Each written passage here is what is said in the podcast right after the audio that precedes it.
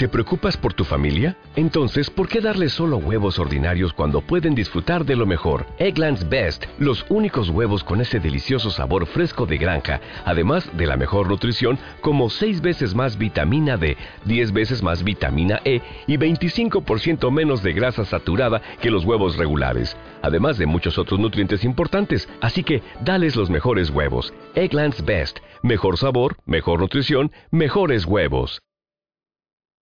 Salvador levantó la cabeza, con interés. ¿Tienes cédulas de nacionales?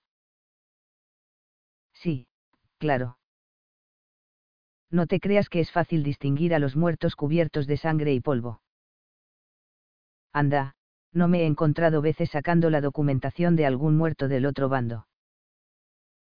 Por no hablar de los que acuden a beber a los pozos que controlamos.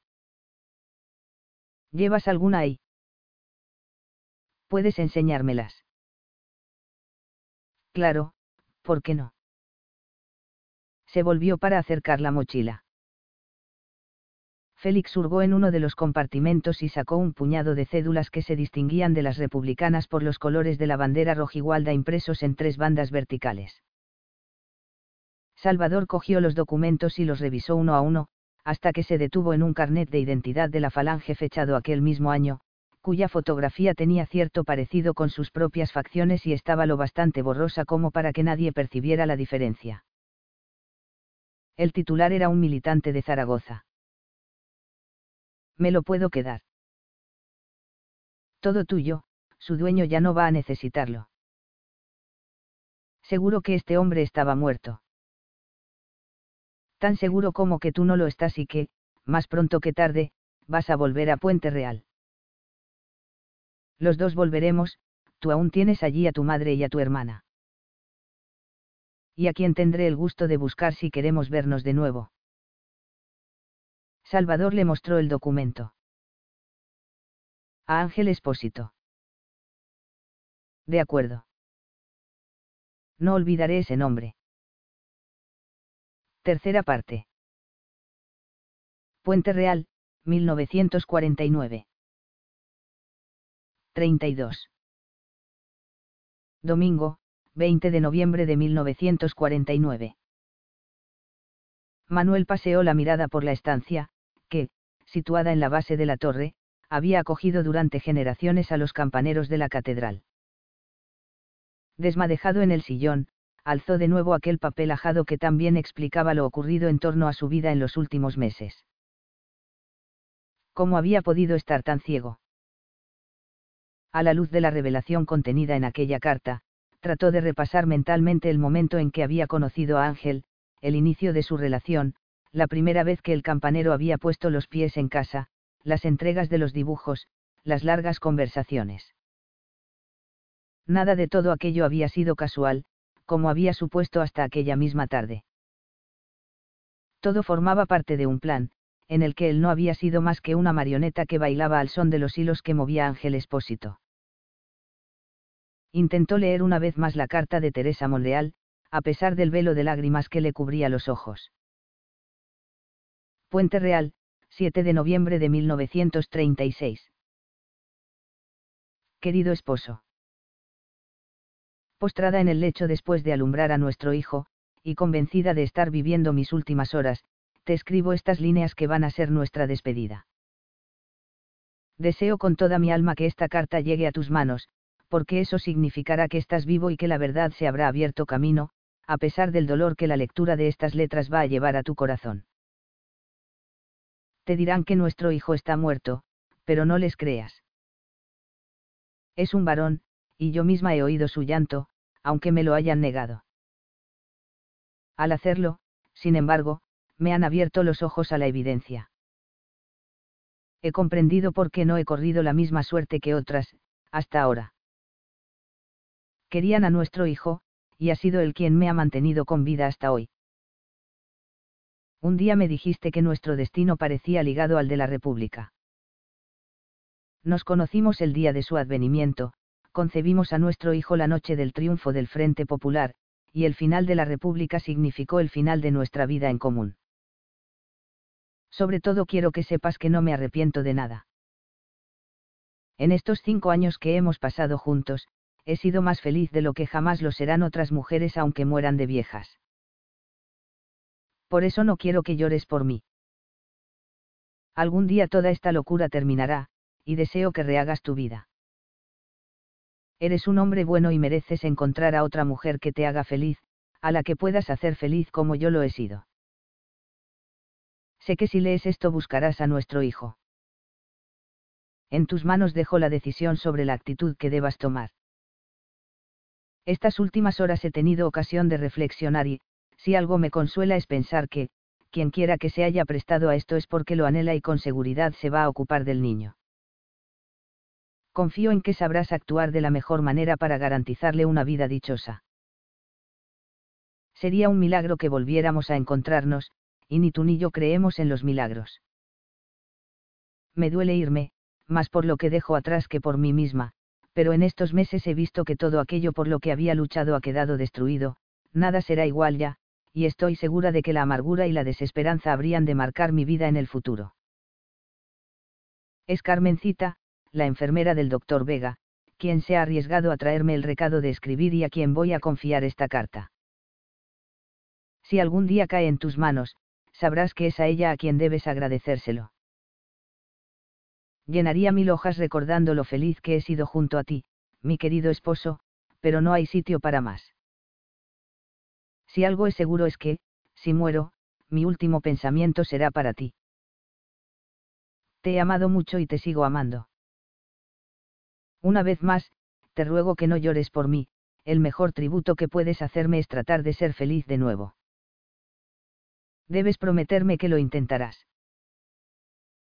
Te quiero. Tu esposa. Teresa. ¿Desde cuándo le permiten sus principios leer la correspondencia ajena, don Manuel? El médico dio un respingo en el asiento y se puso en pie como un resorte. No obstante, el sobresalto duró apenas un instante. Los dos hombres se hallaban cara a cara. El gesto de Ángel otorgaba a sus facciones toda la dureza que un rostro es capaz de expresar. El de Manuel era una mezcla de dolor, amargura y temor. ¿Por qué, Ángel? preguntó. ¿O debería llamarte Salvador? Como usted prefiera, Manuel. Salvador Urrutia tuvo que escapar de Puente Real hace 13 años, y el hombre que era ya no existe. Se vio despojado de toda su vida, su casa, su negocio, sus amigos y, sobre todo, su esposa y su hijo. No, ya no existe, aseveró con amargura, acompañando la negación con un enérgico movimiento de cabeza antes de continuar. Ve, en cambio yo nunca he tenido la más mínima duda acerca de quién era usted, un hombre sin personalidad, dominado por una mujer a la que nunca fue capaz de negar nada, hasta el punto de traicionar sus principios deontológicos y el juramento hipocrático que, como médico, prestó en su juventud. Manuel pareció acusar el golpe y durante un momento no dijo nada. Poco a poco comenzó a cabecear, negando, con la mirada perdida en las losas del suelo. Dios sabe que lo que piensas no es cierto en gran parte actué movido por la piedad. Tu pobre esposa estaba condenada desde el día del alzamiento, y solo su embarazo la mantuvo con vida hasta el parto. De no haber mediado ante Herminio, de no haber pedido que dejaran hacer al bebé, éste habría muerto con su madre ante el pelotón de fusilamiento.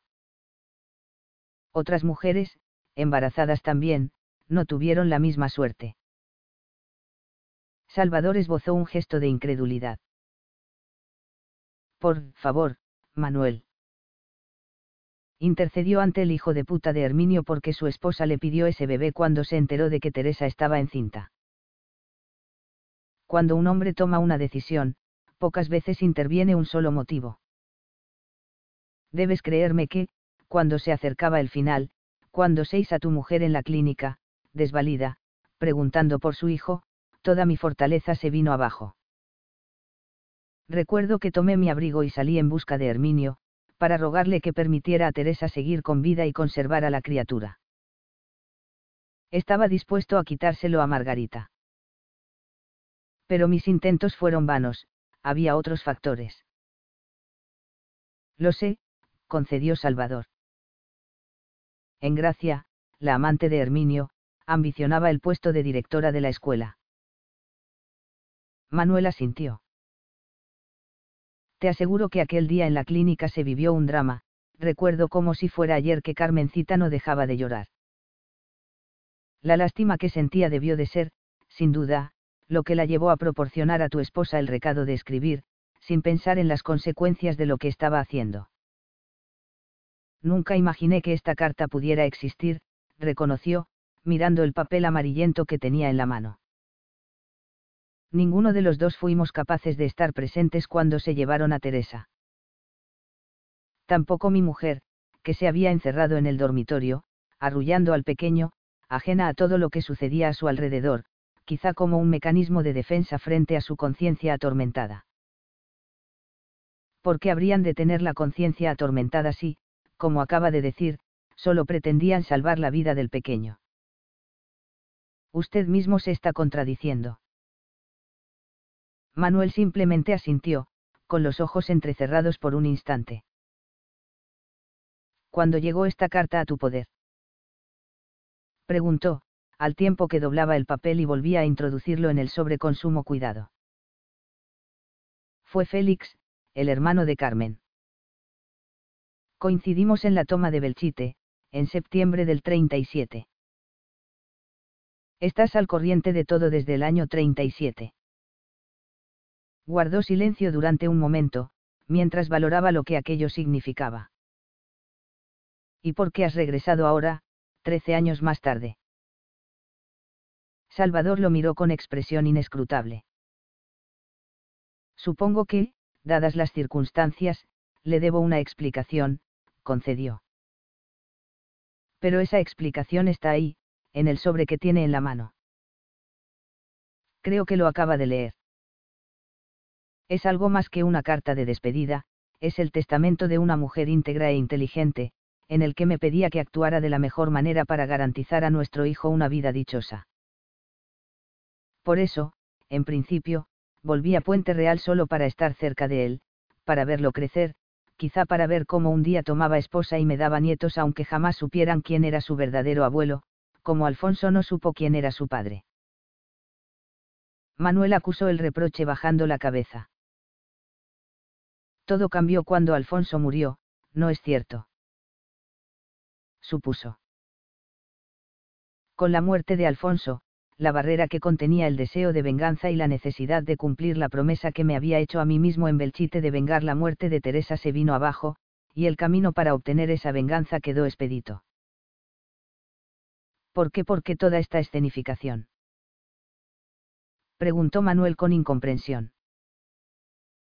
Si le digo la verdad, he pasado todo este tiempo madurando la mejor manera de cobrar mi deuda, cada noche durante estos largos años, torturado por el dolor, me vencía el sueño acariciando ese pensamiento. Con la luz de la mañana lo desechaba, pensando en Alfonso. Pero ni por un instante se me pasó por la cabeza. Dejó la frase sin terminar. Hasta que al entrar en la catedral seis que la respuesta estaba en la puerta del juicio, en la puerta pintada. Escrita en la piedra. Allí aparecía representado el castigo reservado a cada uno de los pecados cometidos por todos los malnacidos que me robaron a Teresa y a mi hijo. Pero ¿por qué tomarte tantas molestias, por qué asumir tantos riesgos innecesarios? no hubiera sido suficiente esperar oculto entre las sombras y descerrajarles un tiro a quemarropa. Quizás en mi fuero interno lo que quería era llamar su atención, retar su inteligencia, traerlo hasta aquí para. Para completar tu venganza, terminó Manuel. Porque yo soy el último de la lista, no es cierto. Además puedo decirte la marca que tienes pensado grabar en mi espalda la dovela 3-3. Aunque no alcanzo a comprender por qué, es una de esas imágenes cuyo significado no está claro, aunque si no me equivoco se la suele asociar con la pereza. Salvador, por vez primera en aquel encuentro, esbozó una sonrisa irónica. No se equivoca. Por eso precisamente la he elegido, aunque siendo bastante generoso en la interpretación. Representa a una mujer que carga sobre sus hombros a un demonio, condenada a realizar eternamente el esfuerzo que en vida no hizo. Mientras tanto, por detrás, otro demonio la empuja con una especie de tenaza. No entiendo qué relación. A mí me resulta evidente, la falta de decisión para imponerse a los deseos de su mujer. Prefirió ceder a su ambición por no enfrentarse a ella. Eligió el camino fácil. Además, en cierto modo, la desidia, la falta de atención hacia Alfonso pudieron estar detrás de su muerte. No. exclamó. La muerte de Alfonso fue un accidente. No tienes derecho a cargar también eso sobre mi conciencia. Salvador no insistió. ¿Desde cuándo sabe quién soy? Tú mismo has traído esta mañana la respuesta a mi casa. El dibujo de la dovela 2-3, el pecado de lujuria. De nuevo esbozó una sonrisa. Ha sido usted rápido atando cabos. ¿Por qué ha venido aquí, en lugar de acudir al cuartel para pedir ayuda a Domingo? Manuel no respondió de inmediato. Devolvió a Salvador la carta, se dirigió después al pasadizo que atravesaba el muro de la torre y salió al exterior, donde arreciaba la lluvia. Salvador lo siguió, sin hacer ningún intento por detenerlo. Un lugar magnífico para vivir, a pesar de las incomodidades. Dijo el médico sin abandonar el tono de amargura, alzando la vista hacia lo alto. Estas piedras rezuman historia, 800 años de la historia de Puente Real. Cruzó el tejado bajo la lluvia hasta el pasadizo que conducía al rosetón, y se introdujo en el seguido por Salvador. Salieron bajo la arcada que protegía la vidriera, al abrigo del agua que se precipitaba hasta la calle a solo un metro de distancia. Me fascina este lugar, con el rosetón aquí, al alcance de la mano, añadió mientras pasaba las yemas de los dedos por los radios de piedra más cercanos. Desde abajo no se aprecia su magnificencia. Le preguntaba por el motivo por el que no me ha denunciado a la Guardia Civil, repuso Salvador, ignorando su comentario. Manuel se apoyó en la balaustrada, dándole la espalda. Porque en el fondo sé que todos los que han muerto merecían su destino, contestó al fin con amargura. Quizá también yo lo merezco. Lo deseo, incluso. Puede que sea la única manera de librarme de la carga que he arrastrado durante todos estos años. Mientras Alfonso vivía, dediqué mi existencia a darle todo lo que pudiera necesitar. Ahora, con la muerte de Margarita, no me queda nada. De hecho tú y tus dibujos erais lo único que me hacía mantener alguna ilusión. Pero después de este día negro ya nada me retiene aquí. Estoy dispuesto a afrontar el destino que me hayas reservado. La expresión de Salvador delató algo parecido a la sorpresa. Hay algo que debes saber. Yo no maté a su esposa se cayó del caballo de verdad. El médico soltó una carcajada sorda. No puedo creerlo, tenía los signos en la espalda. ¿Por qué estabas allí si no era para matarla? Salvador se apoyó también en la balaustrada antes de responder. De alguna manera estaba obsesionado con su sufrimiento, fascinado por él. Resulta difícil de explicar, pero era un bálsamo para mi propio dolor. Me gustaba verla espiar su culpa, la seguía. Cuando salía con el caballo, se detenía en el soto de Valdelagua y lloraba a solas, de manera desconsolada, a veces durante largo rato. Desde que lo descubrí, contemplarla constituía mi venganza. Muchos días la esperaba en el soto, oculto entre la maleza. Aquel día se subió al caballo con los ojos arrasados y lanzó al animal al galope. Casi la había perdido de vista cuando cayó, sin duda las lágrimas le habían impedido ver la rama que cruzaba el camino. Ni siquiera creo que el animal estuviera desbocado antes del accidente. Se rompió el cuello, murió de forma instantánea. Cuando acudí hasta ella ya no respiraba. Y estábamos solos. No me costó ningún esfuerzo sacar la navaja y hacerle las marcas que usted vio más tarde. ¿Y si no hubiera sido así? La habrías matado. Salvador no respondió. Siento curiosidad por conocer el motivo que te llevó a matar a algunos de ellos y el significado de las marcas que dibujaste en los cadáveres. En el caso de Engracia es evidente, la dovela representa el castigo a la lujuria. Ante ellos, por delante de la balaustrada, el agua se precipitaba en chorros paralelos, procedente del tejado acanalado que cubría el rosetón. No me tome por un mojigato. A mí me traía sin cuidado con quién se acostara esa mujer, pero utilizó el lecho para ganarse la voluntad de Herminio Polo, para conseguir que Teresa no tuviera ninguna oportunidad de librarse del pelotón de fusilamiento. Ambicionaba su puesto en la escuela, a pesar de no estar preparada para ejercer como directora. Teresa, viva, habría sido un continuo recordatorio para todos de lo que era una excelente gestión del centro. Las señales del cuerpo de Herminio representaban el castigo a la maledicencia, ¿no es así? Y la lengua quemada con ácido. Sabe bien que en la iconografía de la puerta del juicio se representa a menudo el castigo al órgano que ha pecado los pechos y el sexo en el pecado de la lujuria, la boca y la garganta en el caso de la gula, la mano para el delito de robo.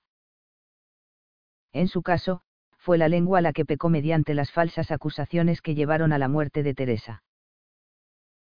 El tercer cadáver que se encontró fue el de Hipólito, el archivero.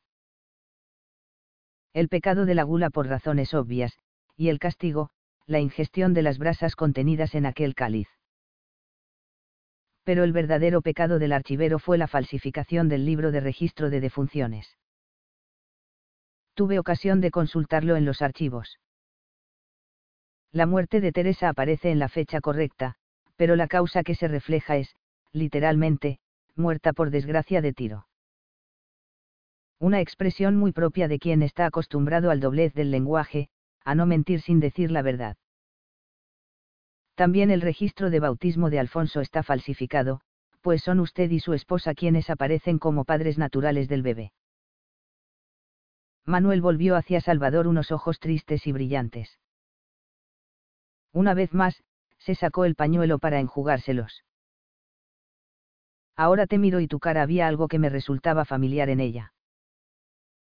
Es el mentón, y tus ojos son los mismos que los de Alfonso por Dios bendito.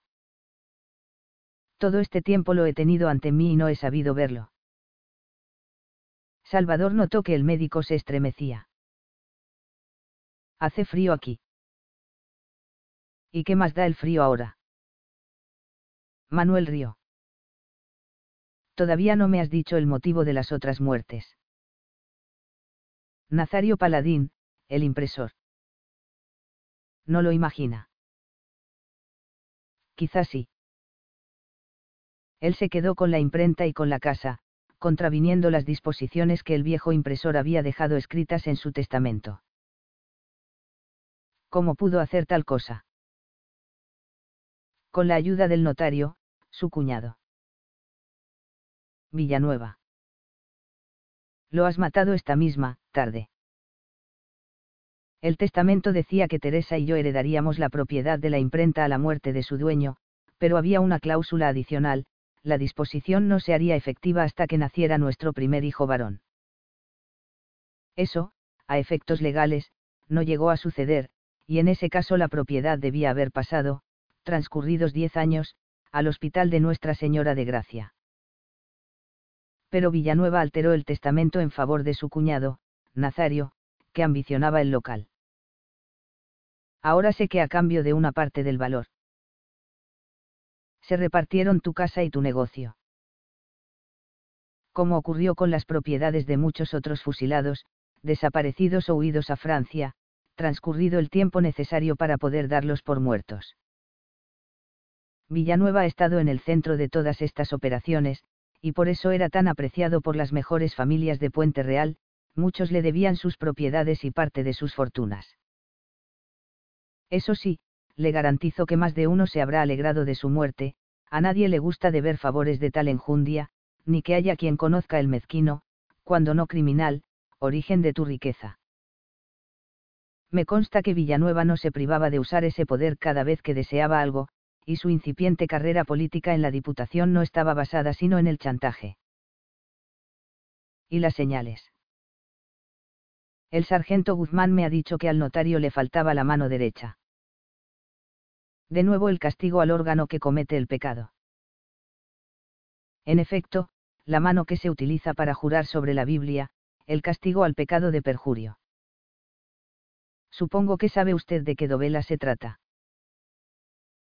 Una de las seis últimas que no me has entregado. Quinta arquivolta, sexta dovela. Veo que ha trabajado usted rápido desde que he salido de su casa, dijo Salvador con una media sonrisa. Estoy seguro de que ya las has dibujado. Sabes, me gustaría verlas antes de. No las tengo ya, las tiene usted. Hace días que se las dejé en la consulta, tras los historiales de sus antiguos pacientes. Conservarlas aquí podría incriminarme si alguien tan avispado como usted atara cabos, aunque no creo que sea el caso del bueno de Domingo. Dime algo más. ¿Por qué aceptaste el encargo de los dibujos? No lo sé. Quizá para estar cerca de usted y de su esposa, conocer sus hábitos y preparar mi venganza. Quizá, como he pensado más tarde, por un íntimo deseo de conocer cómo eran quienes habían educado a mi hijo. Y por Carmencita, supongo. Y por Carmencita. ¿Qué vas a hacer cuando hayas acabado conmigo? Te casarás con ella. ¿Es eso lo único que le preocupa? Te aseguro que es lo único. La quiero como si fuera mi propia hija. Ni siquiera le angustia la idea de su propia muerte. No, si me aseguras que vas a ocuparte de ella. Los dos hombres se miraron de frente. Tal vez me equivocara con usted, va a resultar que tiene más cojones de lo que pensaba. Júrame que a partir de hoy te ocuparás de ella. La amo, don Manuel. Usted lo sabe bien, esta tarde solo le ha faltado rogar que pidiera su mano. Y lo haré. Manuel soltó un profundo suspiro, y sacó el pañuelo de nuevo para secarse los ojos. ¿Cómo lo vas a hacer? Empujándome por encima de la balaustrada, como el demonio a la pecadora de la dovela que me has reservado. Preguntó, lanzando una mirada de soslayo al vacío que se abría a su derecha. No voy a matarlo, don Manuel.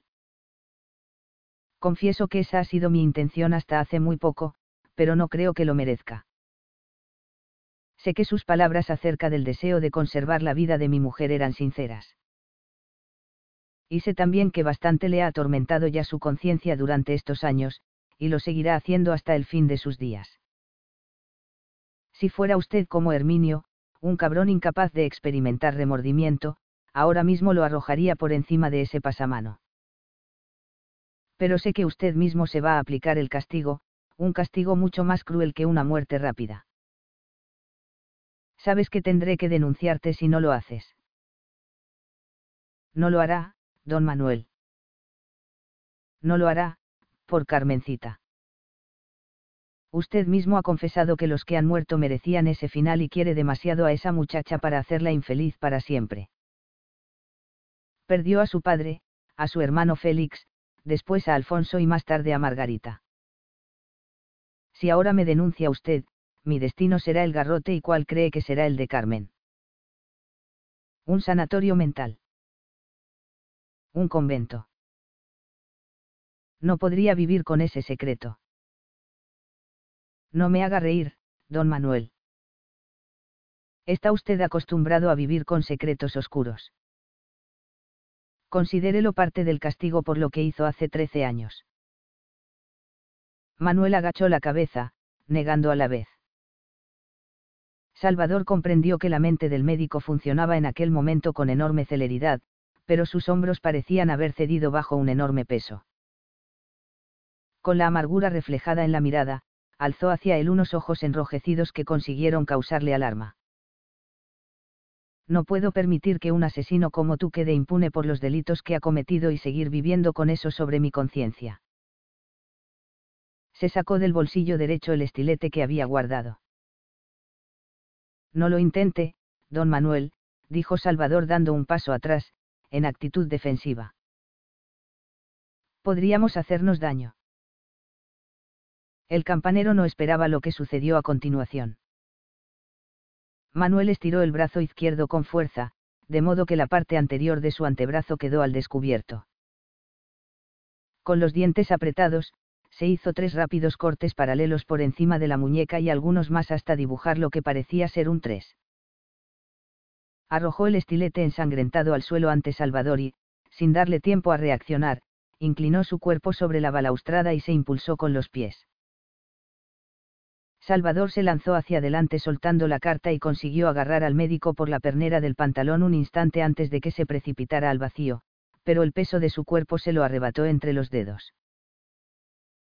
Por encima de su propio gemido, Salvador oyó con nitidez el ruido sordo que hizo al caer sobre el pavimento. Permaneció inmóvil, incrédulo, doblado sobre el pasamano y con el corazón latiéndole desbocado hasta el punto de que tuvo que incorporarse para poder llevar aire a los pulmones.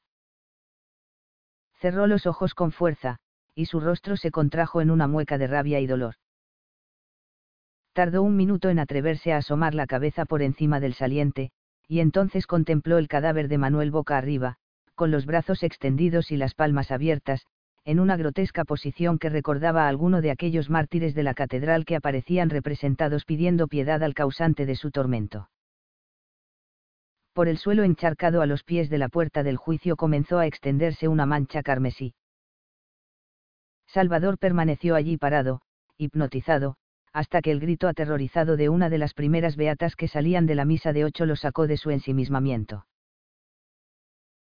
33. Martes, 22 de noviembre de 1949.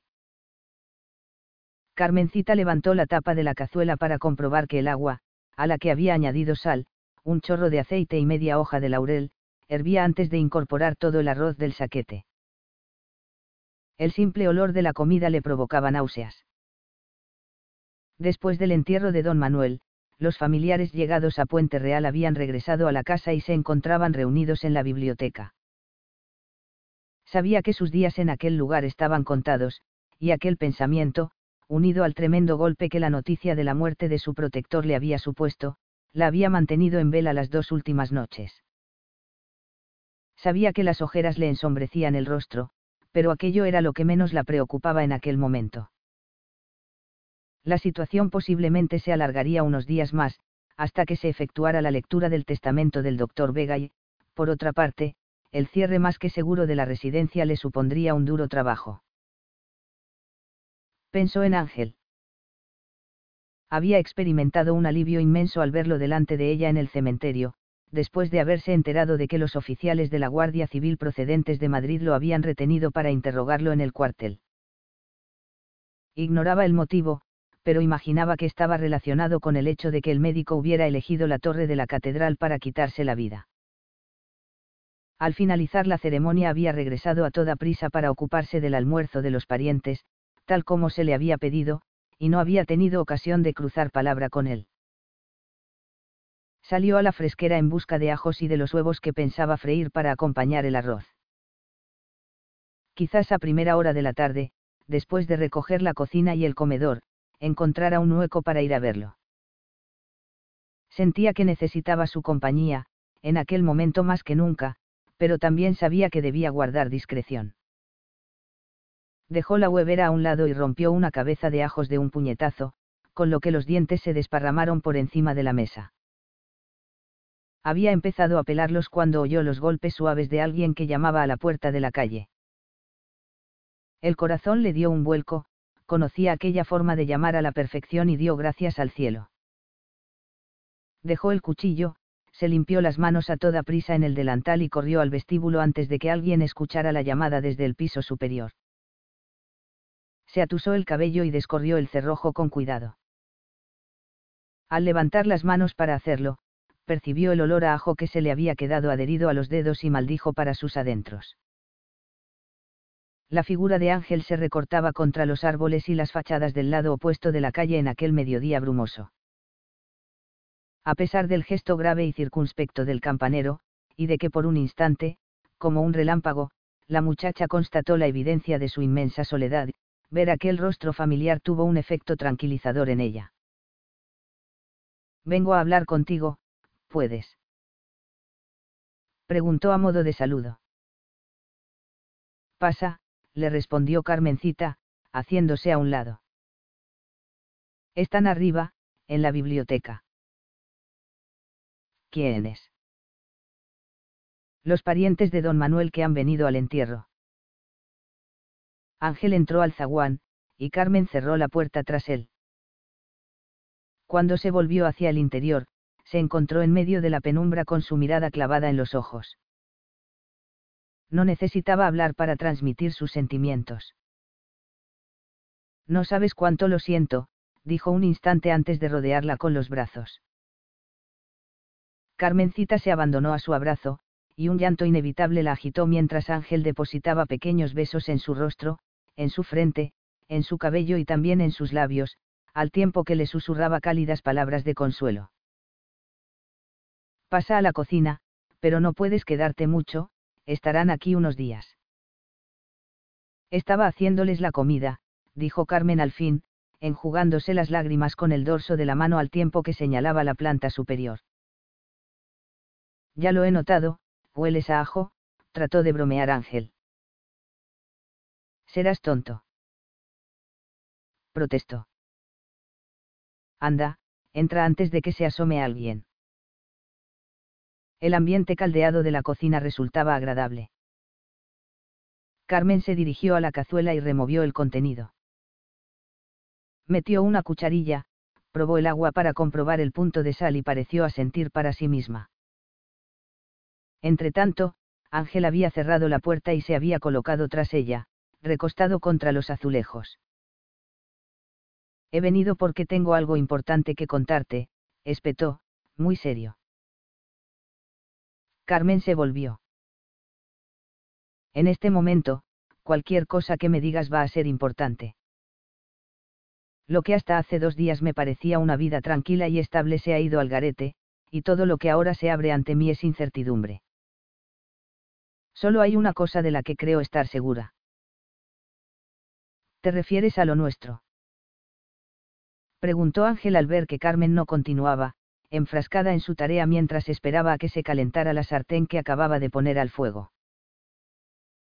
Carmen asintió, enarcando las cejas en un gesto de complicidad. Precisamente de eso quería hablarte, Carmen. El tono grave de Ángel hizo que la muchacha dejara lo que estaba haciendo para volverse hacia él, limpiándose las manos de nuevo en el delantal.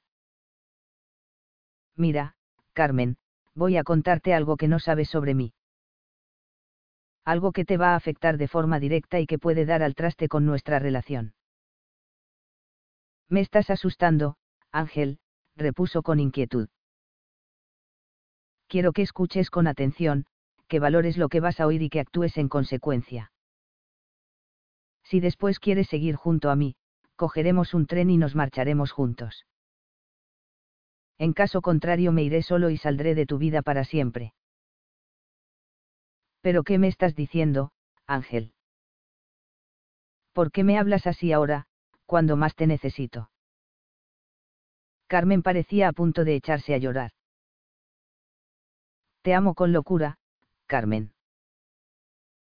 Pero tú no sabes quién soy, y no podemos basar nuestra relación en una mentira. Debo contarte la verdad antes de seguir adelante, y este es el momento de hacerlo. Carmen acercó una silla y se sentó de cualquier forma al sentir que le flaqueaban las piernas. También le temblaban las manos. ¿Recuerdas a Teresa Monreal? Al principio Carmen lo escrutó sin comprender, hasta que una chispa en sus ojos indicó a Ángel que ya había encontrado en el fondo de su memoria una imagen con la que asociar aquel nombre. La maestra. ¿Solo la recuerdas por eso? No, bueno. Seamos francos, Carmen. Nuestro futuro en común va a depender de esta conversación. Yo voy a abrirte mi alma de par en par, y tú debes hacer lo mismo no debe quedar ninguna duda entre nosotros. Teresa Monreal dio a luz aquí, en la clínica, al otro lado del vestíbulo. Carmen asintió con un simple movimiento de cabeza. Le dijisteis que su hijo había muerto, pero no fue así. El doctor Vega consiguió que esperaran hasta después del parto para llevarla a los muros del cementerio y fusilarla. Y el niño se quedó aquí. Ese niño era Alfonso. Ángel comprobó que los labios de Carmen se abrían y se cerraban de forma involuntaria, y que las lágrimas asomaban a sus ojos. Teresa te pidió lápiz y papel para escribir una carta de despedida. Sabía que, una vez nacido el bebé, ella estaba condenada. Y tú te apiadaste de ella y le concediste ese deseo a escondidas de don Manuel.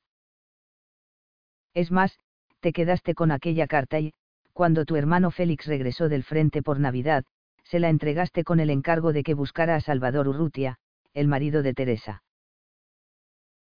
¿Cómo, cómo sabes todo eso? preguntó Carmen haciendo un esfuerzo evidente por hablar. Félix encontró a Salvador y le entregó esa carta. ¿Cómo puedes estar seguro?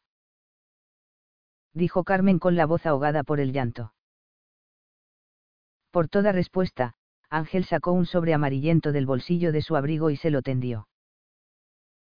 Ella acercó la mano, y la carta tembló entre sus dedos. El llanto más amargo se apoderó de ella al revivir aquel momento que creía arrinconado en lo más hondo de su memoria. Te has enamorado de un hombre que se llama Ángel Espósito. Pero esa no es su verdadera identidad.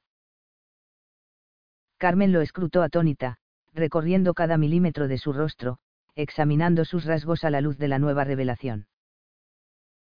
Apenas tenía voz cuando leyó en voz alta el nombre que figuraba en el sobre. Salvador. Urrutia, gimió. Teresa era mi esposa, Carmen. Y Alfonso era mi hijo. Carmen se limitó a mirarlo, boquiabierta. Pero, entonces. Balbuceó, y la luz difusa de la esperanza le iluminó los ojos, entonces, Félix te encontró, conociste a mi hermano. Salvador asintió con la cabeza. Me encontró en Belchite, en vísperas de la toma del pueblo por el ejército republicano. Me entregó esta carta, y con ella el deseo de continuar con vida, que ya había perdido para entonces ya me habían desfigurado. Se tocó las cicatrices del rostro. ¿Y mi hermano? Se apresuró a preguntar. Carmen, sabes bien que si tu hermano no volvió es porque cayó en el frente. Su tarea era recoger las cédulas de identificación de los camaradas caídos, él fue quien me proporcionó el carnet de identidad de un falangista muerto, Ángel Espósito. Dios mío. exclamó, enterrando el rostro entre las manos. Félix murió dos días después de nuestro encuentro, mientras realizaba su cometido. Una bala disparada desde la torre de una de las iglesias de Belchite acabó con su vida mientras hacía su trabajo. A continuación se metió la mano en el bolsillo de nuevo y extrajo una ajada tarjeta de identidad, en la que destacaba el rostro casi infantil de un muchacho, junto al nombre escrito con letra apresurada en tinta azul, Félix Walde. Se la tendió a Carmen y ella la tomó como si se tratara de un relicario. Durante un rato la contempló entre las lágrimas que se derramaban por su rostro, luego se la llevó a los labios para besar aquella imagen. Finalmente, alzó la vista hacia Salvador. ¿Por qué no me has contado esto antes? Le espetó entre sollozos, destrozada. No tenías derecho a ocultármelo. Salvador se disponía a responder, pero unas voces procedentes de la planta superior hicieron que Carmen se pusiera en pie. Bajan. exclamó secándose las lágrimas a toda prisa. Ya no puedes salir, di que has venido a dar el pésame. En el último instante, Carmen cogió la carta de la mesa y se la guardó en el bolsillo del delantal. Dos hombres seguidos de dos mujeres aparecieron conversando en el umbral de la cocina. Se detuvieron al ver a Salvador, y su atención de inmediato se dirigió a los ojos enrojecidos de Carmen. ¿Quién es este hombre? preguntó alarmado el que había entrado en primer lugar. ¿Acaso te está molestando? No, no, en absoluto. Se apresuró a responder Carmen. Discúlpenme, es la emoción, que me ha podido. Él es Ángel Espósito, un amigo de la casa, ha venido a trasladarnos su pésame. Y es lo que voy a hacer antes de marcharme, corroboró Salvador, discúlpenme también a mí, sé que la hora no es la más adecuada. Tuve la suerte de conocer a don Manuel, era un gran hombre, y la pérdida para quienes le tratamos resulta enormemente dolorosa. Les acompaño en el sentimiento. Salvador se adelantó hacia ellos y les tendió la mano, sin darles tiempo a responder. Hizo lo mismo con las dos mujeres, tomándolas de los dedos de forma delicada, antes de abandonar la cocina. Le acompañaré a la puerta, dijo Carmen. Regreso en un segundo, el almuerzo estará listo enseguida. Salvador se entretuvo abrochándose los botones del abrigo, hasta que ella lo alcanzó cerca de la puerta. No he terminado, susurró, nervioso. Hay más cosas que debes saber. Volveré.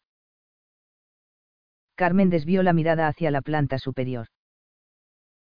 No se oían voces, la puerta de la biblioteca parecía estar cerrada, y los cuatro que habían bajado se encontraban en el interior de la cocina. Retuvo a Salvador por la manga y tiró de él. Rápido, sube a mi dormitorio, espérame allí. Masculló. Aquellas horas fueron interminables para Salvador. Ni siquiera en los largos meses que había pasado encerrado en la cárcel, muy cerca de allí, el tiempo había transcurrido tan despacio. Tumbado en el lecho de Carmen, aspirando el olor que todavía impregnaba la almohada, tuvo tiempo de repasar los últimos meses y, aunque no se arrepentía de nada, no pudo evitar un nudo en el estómago al anticipar el momento en que ella conociera la verdad. Hacía casi 20 años que no experimentaba una sensación así y supo que, por segunda vez en su vida, estaba perdidamente enamorado de una mujer. Con el sonido de la vajilla al entrechocar en el piso de abajo, dejó vagar sus pensamientos, que de forma terca se empeñaban en confluir en el mismo momento, el de la reacción de Carmen al saber que el hombre al que quería no era sino un asesino vengativo que había contribuido de forma activa a destruir todo cuanto ella quería, a la única familia que le había dado calor, cobijo y aprecio. El aroma del café llegó hasta la habitación al tiempo que en la cercana casa del reloj sonaban cuatro campanadas. Poco después, en la biblioteca, alguien decidió que aquel era un buen momento para poner en marcha el gramófono de Manuel sonrió al descubrir que habían tenido la prudencia de elegir un adagio de Albinoni, apropiado sin duda para la ocasión, y también una de las pocas obras que era capaz de identificar sin la ayuda del médico. Las notas de aquella pieza para cuerda y órgano que se colaban por la puerta entreabierta despertaron en él un sentimiento de profunda nostalgia, y por primera vez desde su regreso a Puente Real la culpa le corroyó las entrañas. Definitivamente, Manuel había sido un hombre bueno y Salvador empezaba a sentir un dolor auténtico y profundo por su muerte. Al otro lado de la ventana de Carmen, su mirada se detuvo en la torre de la catedral, que se recortaba contra el cielo plomizo del atardecer. Notó que una lágrima resbalaba por su pómulo hasta perderse en la poblada barba con un desconocido cosquilleo. De inmediato se pasó la mano por el rostro para secarla. No tardaron en oírse voces Cesó la música y se abrió la puerta de la biblioteca, donde los hombres parecían haberse reunido tras el almuerzo para tomar el café, y quizá para fumar uno de los cigarros de Manuel. Desconocía el parentesco de aquellos hombres y mujeres con el médico, y tampoco le importaba. Ni siquiera sabía si tenía hermanos o eran primos más o menos cercanos, y reparó en que era muy poco lo que en realidad sabía sobre él. Demasiado poco para haberlo juzgado. Se consoló al pensar que, al menos, no había sido él quien le había dado muerte, sino que fueron el remordimiento y la culpa los que lo empujaron al vacío. En realidad, en los últimos momentos, el médico había obtenido si no su perdón, si algo parecido a un indulto. No, no se sentía culpable por aquella muerte, pero poco le pesaba ya su propia conciencia. Su incertidumbre provenía de la interpretación y la respuesta que Carmen iba a dar al relato que desgranaría en cuanto ella terminara con sus tareas. Incapaz de permanecer inmóvil un minuto más, se incorporó y comenzó a caminar de forma mecánica por la amplia habitación, con las manos a la espalda, tratando de salvar las juntas de las baldosas, como siempre hacía. Oyó que los familiares de Manuel bajaban hasta el vestíbulo, se abrió la puerta, y las voces se perdieron en el exterior. Después reinó el silencio. El corazón de Salvador, en cambio, emprendió un galope frenético, que no se detuvo hasta que Carmen apareció en el umbral de la puerta, frotándose todavía las manos en el delantal húmedo. Entró y cerró la puerta tras de sí, sin pronunciar palabra. Salvador se colocó de perfil junto a la ventana. Ninguno de los dos parecía atreverse a romper el silencio. Se me hace difícil seguir llamándote Ángel, dijo ella al fin. Salvador volvió la vista hacia ella decidirás la manera en que has de llamarme más tarde, cuando hayamos terminado esta conversación. Puede que no tengas que tomar esa decisión, pues quizá decidas no pronunciar mi nombre nunca más. Sigues asustándome. ¿Se han ido todos? Preguntó él, señalando la puerta con el mentón. Carmen asintió. Iban a la notaría, a ultimar los detalles para la lectura del testamento de don Manuel. ¿Sabes si se va a realizar hoy? Por lo que he oído, están citados para mañana con el hijo de Villanueva, que parece ocupar de forma interina el puesto de su padre. A Carmen le pareció aliviado. Óyeme bien, dijo entonces. Lo que te voy a confiar va a poner a prueba tus sentimientos hacia mí, tus convicciones y tu propia integridad moral. Nadie te ha pedido jamás que tomes una decisión tan trascendental como la que te vas a plantear tras escucharme. Vas a tener que elegir aquí, en un momento, entre meter tus cosas en una maleta y tomar conmigo esta misma tarde un tren hacia ninguna parte o enfilar el camino del cuartel para presentar una denuncia. Solo te pido que antes de hacer una de las dos cosas me escuches hasta el final. Pero ¿qué puede ser tan? Salvador alzó la mano y Carmen guardó silencio. Llegué a Puente Real con la única intención de estar cerca de Alfonso. Quería verlo crecer desde la distancia, observarlo caminar por la calle en compañía de sus amigos, contemplarlo desde el coro en las misas de la catedral. Y tuve ocasión de hacerlo durante unos meses, hasta que aquel trágico accidente nos lo arrebató. ¿Has leído la carta? Preguntó. Carmen asintió, un tanto avergonzada. En ese caso has leído lo que Teresa quería que pasara con su hijo recién nacido.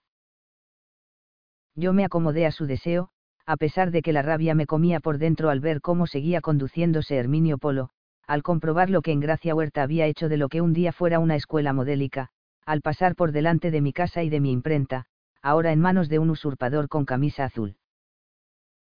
Me encerraba en la torre a rumiar mi desgraciado destino, refugiándome en los libros que conseguí rescatar de la feroz censura, temeroso de prodigarme demasiado en público para no despertar sospechas, para evitar ser descubierto por alguien que me conociera.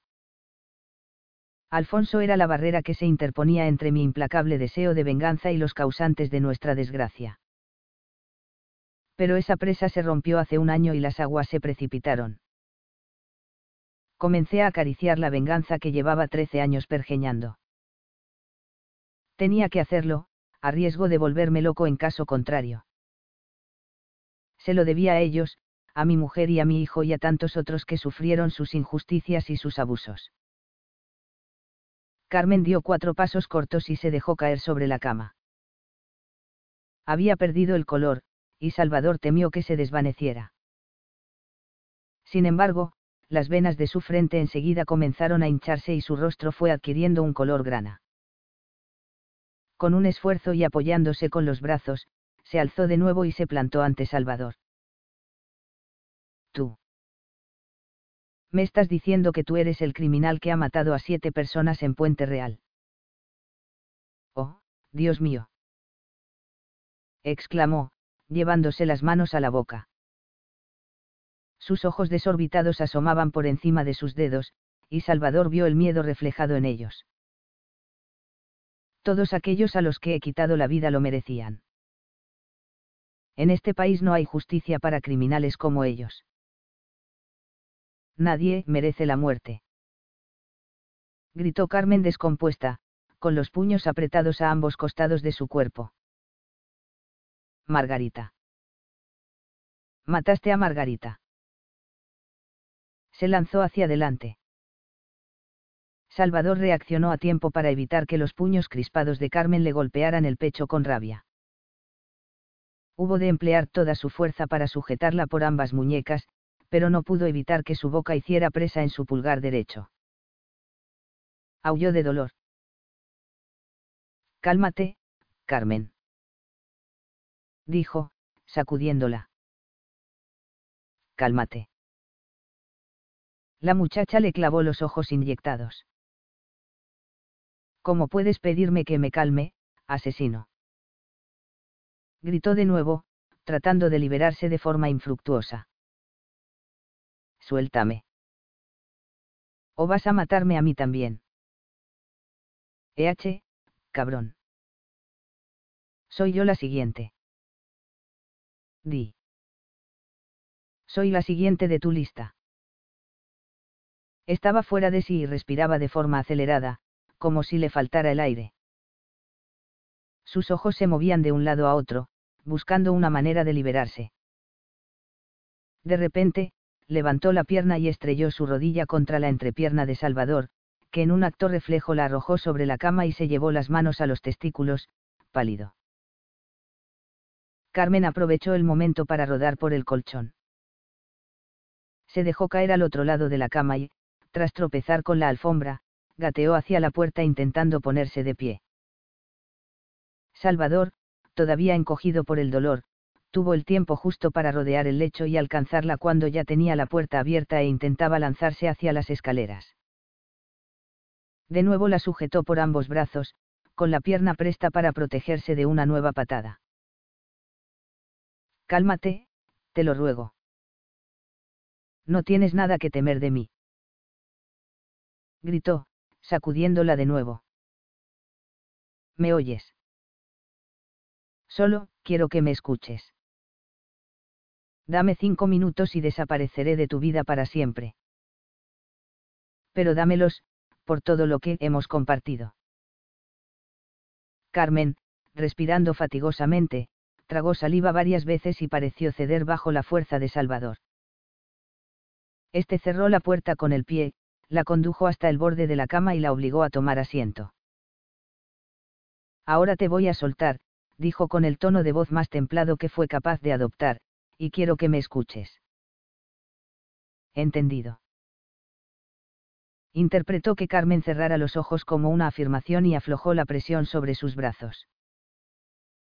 Retrocedió dos pasos para evitar la amenaza que su proximidad suponía para ella. Está bien, Carmen. Lo primero que quiero que sepas es que no maté ni a Margarita ni a Manuel. Y pretendes que te crea. Aulló. Manuel respondió lo mismo, con palabras muy parecidas, pero acabó creyéndome. Con toda la paciencia de que fue capaz, Salvador repitió el episodio de la caída del caballo, y el motivo por el que él estaba allí.